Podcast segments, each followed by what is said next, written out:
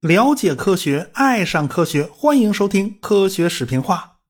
咱们书接上文呢，上次咱们讲了下雨到底是怎么回事啊？解开下雨之谜的就是贝吉龙，他也是贝尔根学派的一个重要人物。他倒是一直在欧洲，他没有去美国。他有很多同事是去了美国的。他这辈子呢拿了很多奖，比如说1949年他获得了西蒙斯金质奖章，1972年他获得了罗斯贝奖。最后呢，贝吉龙于一九七七年六月十三日在斯德哥尔摩去世了。有关这个罗斯贝奖呢，我们还是得说道说道。这是瑞典地球物理学会设立的一个奖项，用来奖励对地球物理做出重大贡献的人。但是大家可别搞混了啊！美国气象学界也有一个罗斯贝奖，也是奖励在大气科学方面做出突出贡献的科学家。这两个奖啊，都是以同一个人的名字命名的。但是这两个可是不同的奖项，大家千万别搞混啊！说起来呢，这个罗斯贝曾经是贝吉龙的同事，他们都是瑞典人，都在斯德哥尔摩大学读过书，都到挪威的贝尔根气象研究所去工作过一段时间。后来罗斯贝去了美国，因为罗斯贝对大气科学的巨大贡献，所以美国和瑞典才各设立了一个罗斯贝奖。贝吉龙获得的是瑞典的这个奖，不是美国那个。呃说来有趣儿哈，罗斯贝本人是第二个获得美国那个罗斯贝奖的人。这话说着我都觉得有点绕啊，但事实就是如此啊。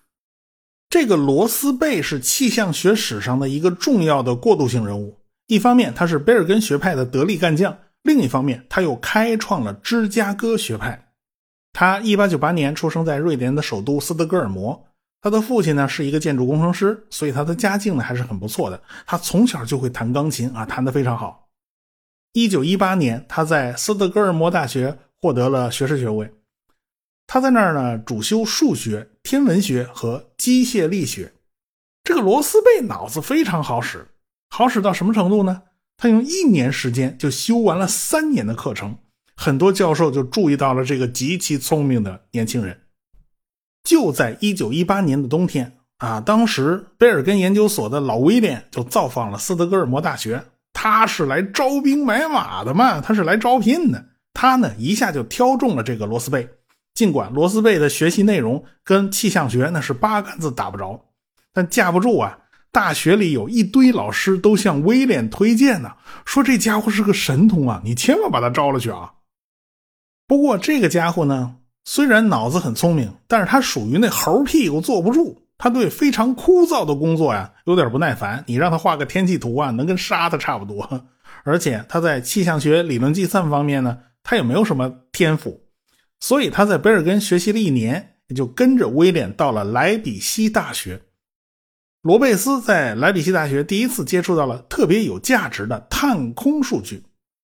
一九二一年，他到德国的一家航空观象台打工，负责放风筝获取高空气象数据。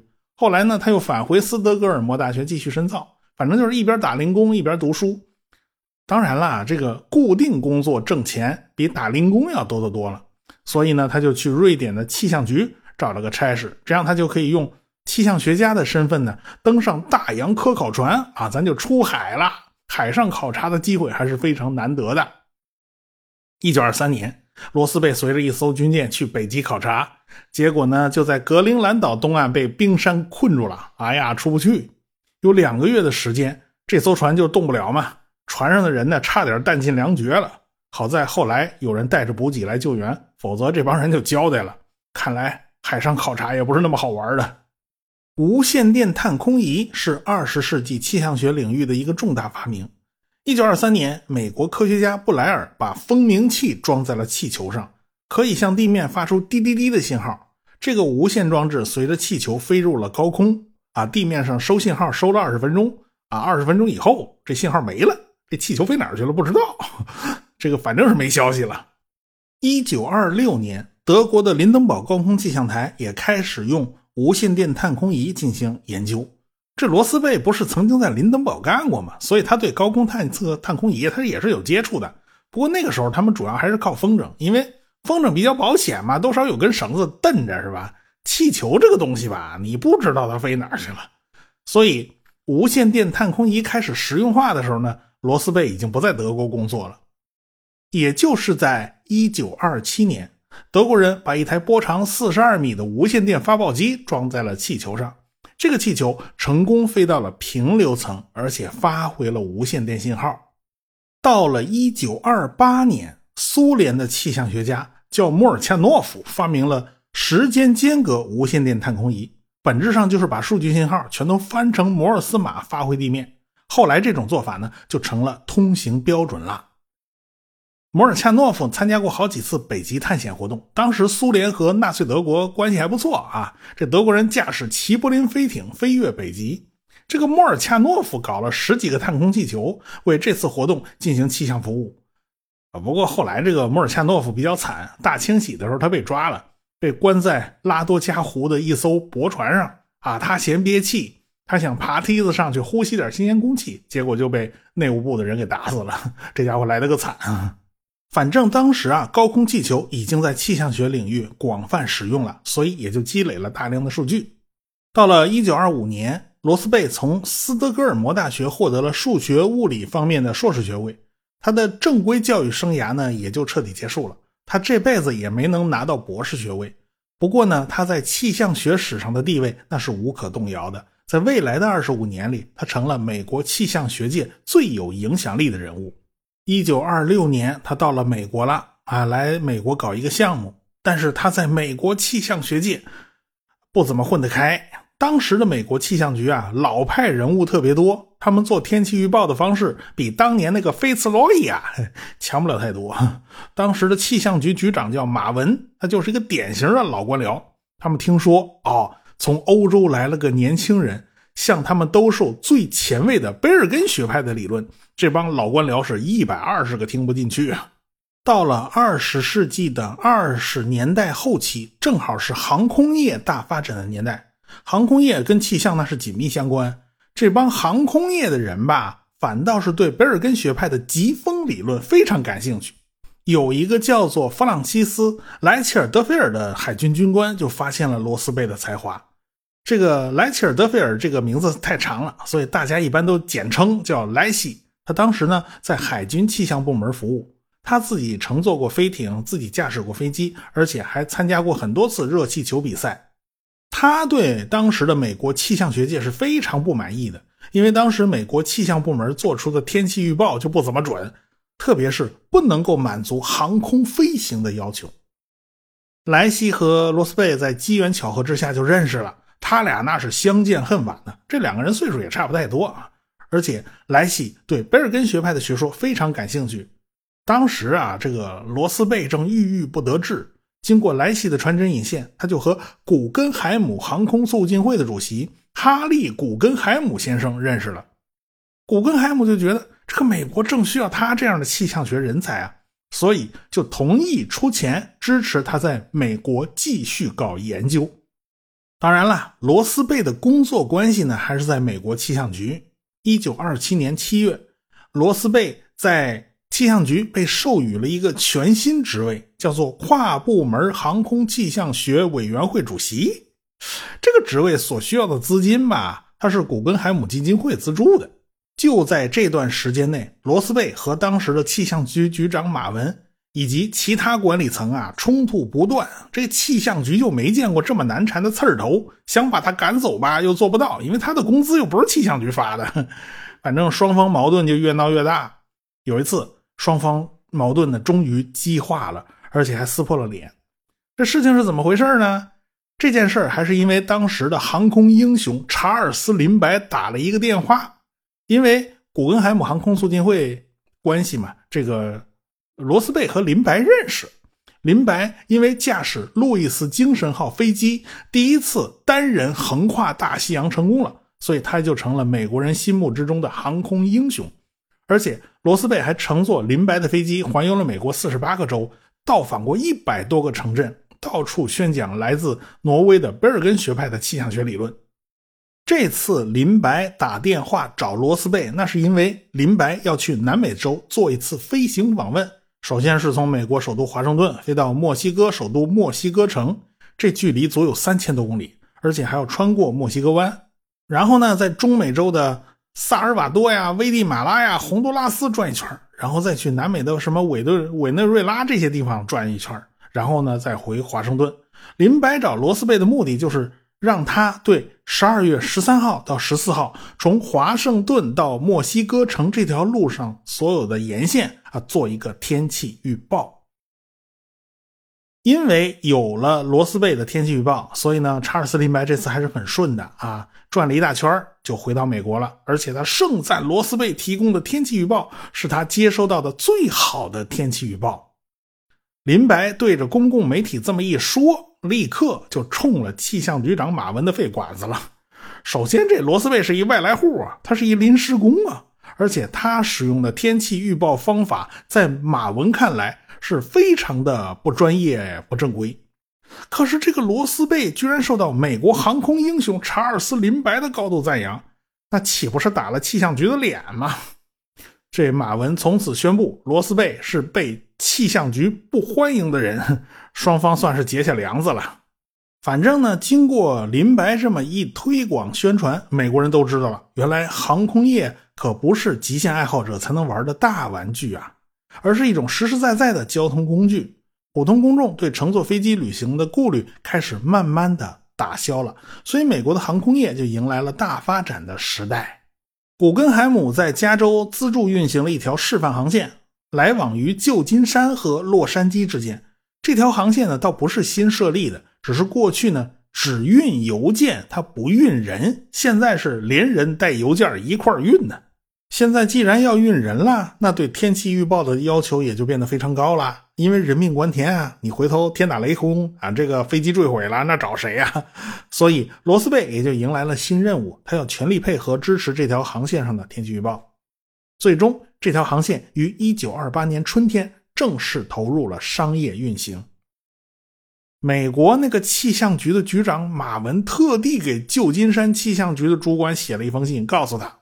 这个罗斯贝不具备特殊天气预报的资格，也不要允许他使用气象局的任何资源。但是这个旧金山气象局的主管叫爱德华·博威，倒是非常有远见，他就当没看见这封信啊，他非常热情地欢迎了罗斯贝到加州来访问。这说明美国气象学界还是有明白人的啊。所以罗斯贝在加州就建立了一个非常密集的气象观测网络。因为加州地形非常崎岖啊，到处都是山呢。这些气象观测网络呢，所有的数据都要向奥克兰机场气象中心汇报。这个气象观测网络的表现非常出色，提供的天气预报服务质量超出了所有人的预期。所以这条航线呢，也就让人成了非常放心的一条航线，而且还获得了军方和民间的一致好评。罗斯贝建立的这个航空气象网络。最后还是被美国气象局收编了。不过这个时候，美国气象局已经不再抵制罗斯贝的方法了。到了1928年，罗斯贝呢就前往麻省理工学院担任了气象局副教授，而且呢在麻省理工开始筹备美国大学内的第一个气象学系。招收的第一届学生里边就有那个年轻的海军军官莱西。第二届呢，就是这个学生就开始面向普通的市民和高中生了。罗斯贝在麻省理工一干就是十一年，这也是他一生中工作时间最长的一个地方。在他的努力之下，美国逐渐从气象学的蛮荒之地变成了现代气象科学的中心呢。反正有他非常大的功劳。现在罗斯贝在麻省理工有了自己的根据地了，他就把在贝尔根学的那一套全都给搬过来了。他要把麻省理工的这个气象系啊，培养成美国气象人才的大本营。就在这个时期，罗斯贝做出了自己一生中最重要的学术研究成果，那就是罗斯贝波，也叫行星波。这个发现呢，还是跟航空有点关系。那个年头，探空气球越来越多呀，大家收集到的高空数据也就越来越多。就在一九三五年，英国人还发明了气象雷达，这样人类探测大气呢又多了一种手段。所以罗斯贝就有机会以全球视野去分析这些高空数据。他发现高空的波动移动可以对下层的冷暖空气的移动呢产生很大的影响，最终呢就会产生局部的天气现象。我们知道啊，不管是海洋还是大气，它们都是流体。流体之中存在很多的波动现象，比如说海面上的海浪是最明显不过的波动现象。大气内部呢也有很多波动现象，比如说啊，空气在水平流动的时候，如果遇上一座山头，那就只能爬山嘛，爬上去。空气在爬山过程中会变冷，过了山头以后呢，这些冷空气就会沿着山坡往下冲嘛。冲到近地面附近呢，它又受热，密度再次再次变小，哎，变小以后它就往上爬，爬到高空它又变冷，然后再次往下。所以风吹过去的时候呢，实在它不是老老实实的平移，地面上多多少少有起伏不平的地方，稍微受到一点扰动啊，这气流就开始上下翻腾，开始走搓板路，哎，这一路走过去就像一路磕头一样的，一路一路磕过去的。所以不仅仅是垂直方向有这种磕头现象，水平方向实际上也会有。地球的中纬度地区上空有一道西风带，这道气流环绕了地球一圈但是气流啊，它不会老老实实沿着纬度线走啊，主要还是受到地转偏向力的影响。它一边走一边就要拐弯但是拐过了头吧，它又要拐回来，所以西风带也就呈现出了波动状态。而且这种波动的尺度可以达到行星级，这就叫做罗斯贝波，也叫行星波。这种现象不仅仅是大气层之中有，海水里实际上也有，只不过海水里的波长就比大气那个波长要小很多，也只有几百公里的样子。而且这种现象不仅仅是地球上有，在其他星球上也有，包括。木星、土星这种巨型的流体星球，甚至太阳上都有。木星的花纹那就非常非常明显了，也非常经典啊！你可以看到木星上有一条一条的环带，而且每条环带都扭得跟麻花一样，里边结构非常复杂。而且环带之间呢，会有巨大的气旋。木星上最出名的气旋不就是大红斑吗？土星靠近北极附近有一个巨大的六边形结构。实际上呢，也是环绕土星极地旋转的一个云带，但是这个云带居然就不是一个漂亮的圆圈，而是一个六边形。那为什么这个六边形的结构能如此稳定呢？科学家们估计可能跟驻波现象有关系，但是这只是假设嘛，还没有具体的证据。罗斯贝最大的一个贡献就是为气象学增添了一个从行星尺度去看待大气波动的这么一个。思维方式，后来嘛，罗斯贝就成了美国公民，入了美国籍。美国总统罗斯福特派了一个科学家小组，已经开始敦促当时的美国气象局要消化吸收贝尔根学派的分析方法。这事儿都是总统大人亲自在推动了。即便如此，他还是推不动。你说这气象部门他有多顽固吧？所以当时美国。气象部门的天气预报工作是没有得到实质性的改进的，最后弄得气象局长马文灰溜溜的就辞了职啊！那早该辞职了。到了一九三八年九月，当时气象局的局长叫格雷格，突发心脏病去世了。罗斯贝的好朋友莱西就成了美国气象局局长。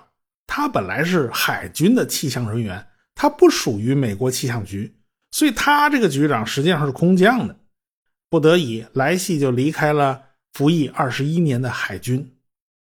作为一个空降的局长，说实话是挺不好当的。但是莱西以他的能力，在这个位置上一干就是二十五年，一直都干到了一九六三年。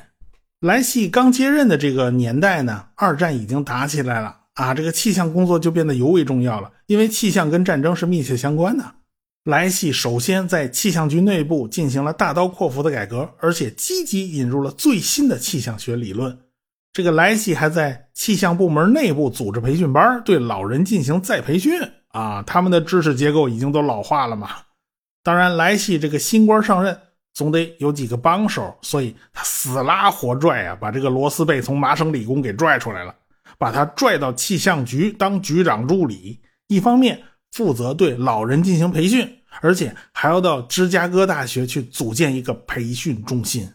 这时候是一九四零年了。一九四零年，美国政坛激烈讨论未来是不是要参与第二次世界大战。当时美国军方已经在为未来的战争做准备工作了。在罗斯贝的推动之下呢，这个军方高层啊就开始与民间大学合作，培养大量的战时天气预报员。很快就超过七千多名军方的天气预报员开始在各个大学之中接受紧急气象培训。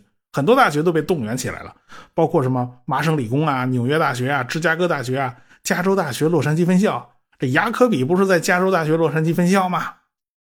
在这个过程之中，这罗斯贝可以说是到处奔走，深入到一线，帮助战场上的美军和英军气象人员解决实际问题。罗斯贝还在美属波多黎各组建了芝加哥大学热带气象学院，因为当时需要很多胜任热带天气预报的预报员啊。为了应付二战，美国呢就培养了大批的气象学人才，这也就为未来美国在气象学领域的突飞猛进奠定了基础。欧洲战事进行到了一九四四年，盟军重返欧洲大陆的日子呢就变得越来越近了。那到底选在哪一天登陆呢？这就要看天气如何了。有关这档子事儿，我们下回再说。科学声音。